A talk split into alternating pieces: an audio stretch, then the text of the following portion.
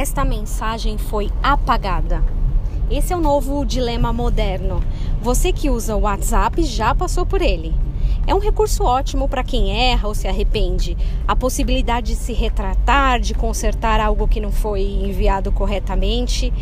Eu tenho a impressão que tem um prazo máximo para utilizar, talvez uma hora. Se passar desse momento determinado, já não é mais possível apagar.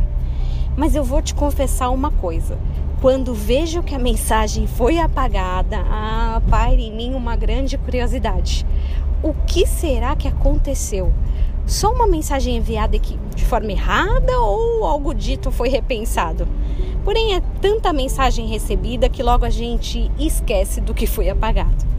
Seria muito bom se no mundo ao vivo a gente pudesse retirar algumas coisas da mesma forma, né? Você já pensou nisso? Voltar naquela conversa do trabalho e simplesmente apagá-la da existência? Ou aquela briga, aquele simples sim que repercute até hoje? São tantos erros passados que poderiam simplesmente ser apagados como essas novas mensagens do WhatsApp. Mas não é assim. Se te ajuda, a boa notícia é que eles podem sim ser cobertos. 1 Pedro 4,8 diz assim: Acima de tudo, porém, tende amor intenso uns para com os outros, porque o amor cobre a multidão de pecados. O amor intenso cobre a multidão de erros ou de pecados.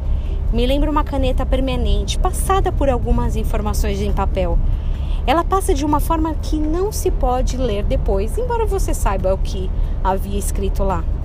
Se havia algo errado, não foi apagado, foi coberto. De uma forma ou de outra, não se lê mais. Que hoje possamos experimentar e cultivar esse intenso amor. O que não falta é multidão de erros a serem cobertos. Tenho de abençoado em nome de Jesus.